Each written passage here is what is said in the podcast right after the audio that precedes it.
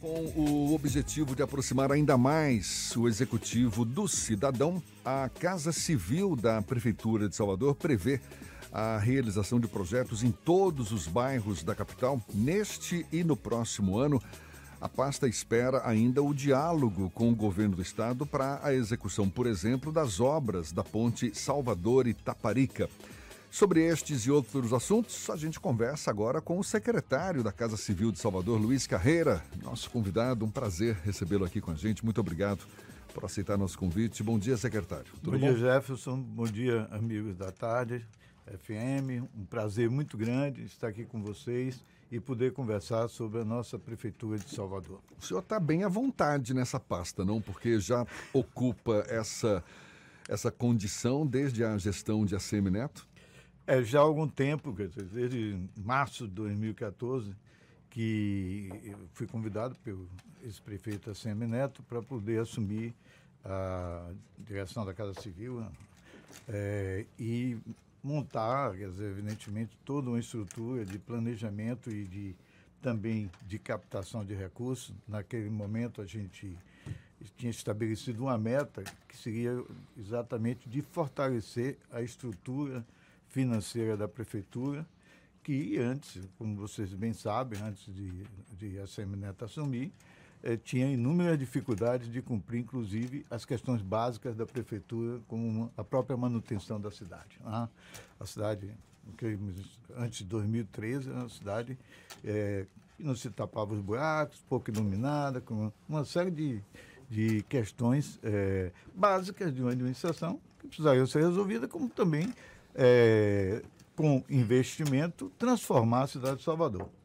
Salvador é hoje uma cidade respeitada por todos que nos visitam aqui, admirada por todos que nos visitam, respeitada nos meios é, financeiros e, e tributários do país. Todos reconhecem que a administração de Salvador que vem se sucedendo eh, com esse prefeito ACM Neto e agora com o prefeito Bruno Reis, que tem feito também uma grande gestão uh, nessa área, tem mantido, evidentemente, o nível de investimento cada vez mais crescente. Inclusive, financeiramente falando, o senhor já chegou a afirmar que a prefeitura possui hoje uma carteira da ordem de 3 bilhões e 700 é. milhões de reais.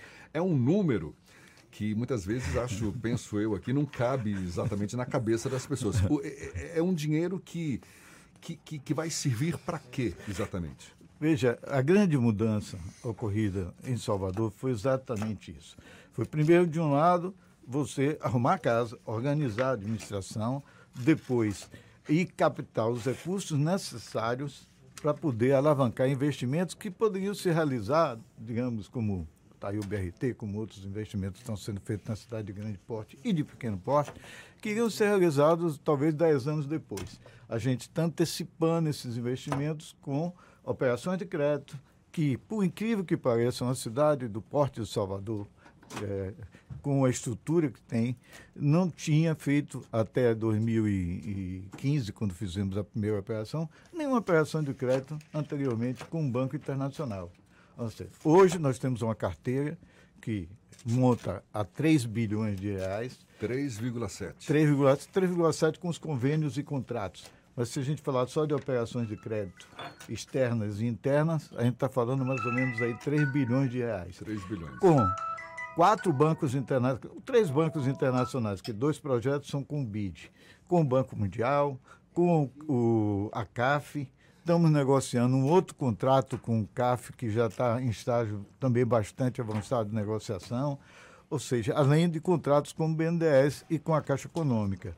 Isso mudou a realidade é, de investimento da cidade. Hoje a gente pode ter a liberdade de tomar decisões de investimentos de montantes elevados é, com os recursos que a gente dispõe, seja com crescimento dos recursos próprios da prefeitura, já que a gente vem somando, a cada ano a gente vem crescendo, por quê? Todo ano a gente faz poupança corrente. Tá? E aí você vai sempre crescendo, é como sua poupança individual. Se você vai sacando dela mais do que você coloca, é, vai, vai, perdendo é. é. valor. E uma, uma das atribuições da, da Casa Civil, junto certamente com outras outros setores da prefeitura, a SENGE, né, a Secretaria Municipal de Gestão, a Procuradoria-Geral do município, é fazer com que os projetos saiam do papel, não é verdade? Exatamente. As obras sejam efetivadas. Fundamente ah. isso. A função de planejamento é uma função de coordenação e articulação geral. Você vejam que, às vezes, alguém se queixa, ah, você não fala muito, você não está muito uh, sempre falando sobre... Não, eu deixo sempre o espaço para quem realiza. Quer dizer, é a Secretaria de Mobilidade, é a Secretaria de. É, é a SUCOP, é a, a, Secretaria de Infraestrutura, são, é quem realiza. Agora, meu papel fundamentalmente é o quê? Articular, cobrar, quer dizer, estar sempre auxiliando as secretarias setoriais para que as coisas aconteçam. Quando as secretarias sistêmicas, tipo como o SENGE, como é, a Casa Civil e como a Cefaz e a Procuradoria trabalham bem, é, os resultados aparecem. Né? Quando os resultados não aparecem, tem alguma coisa errada no meio de campo. E falando em obras. É a função de meio de campo. Falando em obras, secretário, o que está mais, digamos, é, na ponta. Na ponta do, do, do. Na ponta do quê? Na ponta da decisão para serem colocadas em prática. Tem essa ponte Salvador-Itaparica, não é tão falada, a prefeitura certamente tem, tem participação nessa história, não? É, o governo tinha dois projetos grandes que vinha anunciando, quer dizer, que é a ponte Salvador-Itaparica, que chegou a nos apresentar uma versão há algum tempo atrás, e o VLT também. Mas eu não tenho mais notícia agora como é que está, porque elas se tornaram extremamente é, caras em função das mudanças que ocorreram aí é, em, no cimento, no ferro e outras coisas depois da pandemia. E até hoje nós não temos ainda a notícia clara de o que é que vai ser feito. Se vai ser retomada, é, se o contrato vai ser retomado, o contrato do VLT vai ser retomado, mas a gente sempre mantém um diálogo com o governo do Estado. Eu mesmo já estou para marcar já uma audiência com o novo secretário da Casa Civil, Afonso Florencio, colega, foi meu colega, deputado, para a gente rever a pauta de, de, ações conjuntas.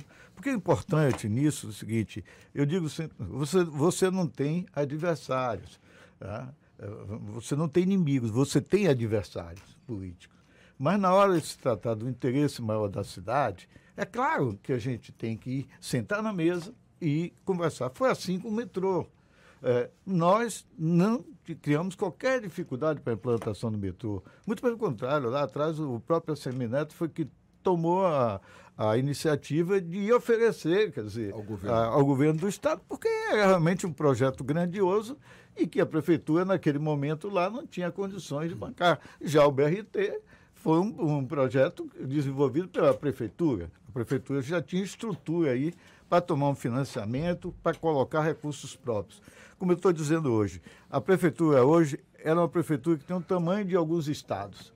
Ou seja, ela tem talvez uma carteira de projetos de investimento eh, nos próximos anos, e quando a gente fala isso, a gente está pensando para frente. Dizer, ninguém entra no governo olhando só para seu período de governo. Você veja que Bruno Reis, por exemplo, vai é, investir mais recursos dessas operações de crédito do que o Assemineto investiu a Seminete chegou a consumir aí 32% dessa carteira.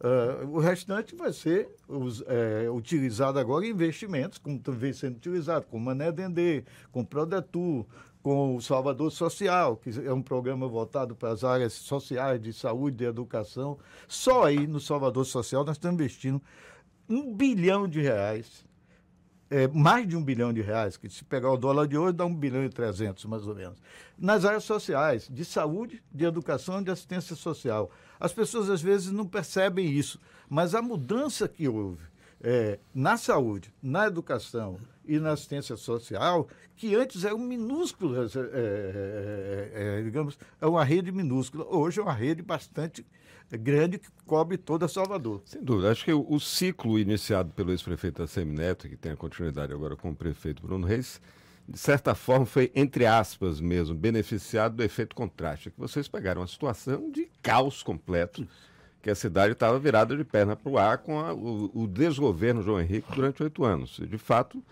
pode se questionar modelos, projetos, etc. Mas a, cidade tem um ordenamento, ela tem, ela está organizada, digamos assim. Podemos fazer outras críticas de, de mérito, mas ela está organizada. Agora, O senhor falava aí de dois grandes projetos do governo, que são o VLT e a Ponte Salvador-Itaparica, que impacta fortemente Sim, Salvador. em Salvador. Né? Esses dois projetos estão na pauta, estão na agenda aí do presidente Lula na missão à China. O governador Jerônimo Rodrigues vai acompanhá-lo, etc. Vamos ver se tem novidades de lá. Mas sempre está aqui na pauta do, do Isso é Bahia, os ouvintes estão sempre trazendo aqui as questões do transporte público. Né, uhum. Né, que é uma das bandeiras também do prefeito Bruno Reis, um diálogo com o governo federal, questão do subsídio do transporte, etc. Mas o que eu queria lhe perguntar, secretário, é em relação a um nó que talvez a sua experiência como parlamentar, né, é, talvez seja dos secretários mais experientes do, do primeiro escalão do prefeito Bruno Reis, e essa habilidade certamente conta no diálogo agora com o secretário Afonso Florencio, seu colega deputado, como o senhor falou. Como é que a gente desata esse nó da integração metropolitana, secretário, que impacta na definição de tarifas, nos fluxos né, nos deslocamentos da população que tem a cidade de dormitório, que tem que se deslocar para os seus locais de trabalho, ida e volta, etc. E está todo mundo sofrendo muito com o sistema ruim e que está caro também, não? Verdade, a pandemia ela trouxe, é, desvendou, na verdade, todas as dificuldades que tem o sistema de transporte. Você ter ideia, o metrô hoje está transportando, é, acho que um pouco mais de, talvez uns 15% abaixo do que foi projetado lá atrás. Você veja o déficit que você tem aí de passageiros. A mesma coisa aconteceu com o sistema de transporte. Você veja, o nosso contrato lá de concessão falava em 28 milhões de passageiros. Hoje está transportando 16 milhões, etc. Isso dá um desequilíbrio no sistema monumental. Ah. Então, isso não é, é privilégio de Salvador. Todas as cidades Sim. estão. Tanto que o prefeito botou isso na pauta principal da discussão dele agora, lá com a Frente Nacional de Prefeitos e, e o presidente Lula e os ministros todos, para que, porque essa hoje é uma questão nacional. Você vê, os, os, países onde o transporte funciona muito bem, eles têm subsídio grande do, dos governos. Né? Tem que ter, é. não tem jeito. Porque né? não tem como se sustentar, porque senão você repassa diretamente a tarifa para a população né? que não tem um poder aquisitivo, ainda mais aqui, quer dizer, um poder aquisitivo para poder fazer face a esse diferencial que tem. Nenhum negócio vai funcionar com desequilíbrio desse tamanho. E não é o, o, município nem o Estado que vai poder ficar a vida toda bancando esse diferencial de tarifa. Por enquanto, a gente sabe que o prefeito fez um esforço grande o ano passado e no ano anterior para equacionar pelo menos aquele momento ali mais crítico. Mas a gente vai voltar a se defrontar com essas questões enquanto a nível nacional, não se tomar realmente a, a, liderança dessa discussão e encontrar um meio, não é simplesmente dando subsídio para idoso que vai resolver. Quer dizer, é, trabalhando mesmo, quer dizer, o, o governo federal entrando para subsidiar uma parte do sistema. O senhor está pra... esperançoso em relação a esse tema? Isso vai ter que acontecer, porque senão você começa a criar caos nas cidades. Né? Quer dizer, bem ou mal, os governos vão ter que sentar, o governo federal vai ter que sentar com os estados, municípios, cada vez mais a pressão está aumentando. Agora, você veja, Salvador avançou muito na mobilidade. Se você olhar Salvador para trás e agora, você tem um sistema de metrô, você tem um sistema de ônibus, que é um dos mais integrados, quer dizer, ah, do país. Todo mundo fala dessa e esse integração. Túnel, e esse mas túnel? grande parte, o metrô só funciona por causa do ônibus. E esse túnel para pedestres? Porque o metrô está no, tá no mais que não tem população. Você está entendendo? É, quem é que mora ali do lado Quem alimenta o metrô é o ônibus. É o ônibus que alimenta o metrô. Mas tem muita queixa sobre linhas que foram tem, desativadas. Claro, é esse o problema da integração. Essa né? adaptação cultural, inclusive, é muito difícil. Por que, que a gente não fez to a, a toda a integração? Porque as pessoas também estão acostumadas a sair da sua residência e ir para o local que eles querem chegar, quer ler um livro, quer, é, quer saltar ali para ver, ir na casa da sogra, e depois pega o olho e continua. Porque na hora que você faz as integrações, você tem é um processo de amadurecimento. Todos os países foi, foi assim, você vai ampliando as redes, vai ampliando também as comunicações, e na Bahia, e Salvador, especialmente, nós temos que fazer muito investimento, e o governo do Estado também, é, é, na, nas, na, na mobilidade voltada para alimentar os sistemas de, de, de, transporte de massa, que é o metrô, VLT, etc., que são sistemas que correm nos vales. É, nós temos que trazer de fato as pessoas que estão nas cumieiras para os vales para poder você dar densidade ao sistema. Porque você passa normalmente, por onde esses sistemas ocuparam? Exatamente os vales da cidade. Mas a, o povo, grande parte, mora na, na, nas cumieiras. Para a gente não, não deixar passar aqui, é, tem um, tá tendo um debate novo aí que é sobre esse túnel, não é? ali ligando o centro histórico, é, é, o Campo da Pólvora, não é? A, Isso. A, enfim, um túnel de quase um quilômetro de extensão exclusivo para pedestres e que está gerando uma polêmica muito grande. Há quem urbanistas sejam contra, outros a favor. Vai sair do papel isso aí? Vai sim. Dizer, não tenha dúvida. Já está batido o martelo ou tem discussão? Não, veja, é, nós estamos fazendo o projeto executivo, que foi licitado, que vai ser licitado, está saindo a licitação, se não hoje ou amanhã, é, a licitação para o projeto executivo. Ou seja, já se fez o projeto básico. Que é de Paulo Armindo, de né? viabilidade. É um projeto, inclusive, de uma pessoa conceituada como doutor Paulo Armindo, que eu, eu ele já tenho muito respeito isso, e admiração. Desde 2019. É, né? ele, ele, emitiu sua opinião no momento certo. Isso tudo já vem sendo construído desde lá com a Fundação Manuel Ferreira. Né? Foi quem chamou o Paulo Armindo, o Paulo Pinar, etc. É, agora, o projeto ele está inserido num processo de financiamento. Todo o processo de financiamento, aí o pessoal fica me perguntando, ah, mas o dinheiro está garantido. Quando você senta com a instituição financeira internacional para discutir projetos, eles já têm lá uma reserva desse recurso que fica lá, quer dizer, até você concluir ali o processo. Mas tem uma tramitação, você tem uma carta consulta, depois você discute o projeto, se a viabilidade, que eu acho que nesse caso aí não vai ter grandes dificuldades, ela vai acontecer, o financiamento é contratado. A partir daí é que você tem a garantia dos recursos.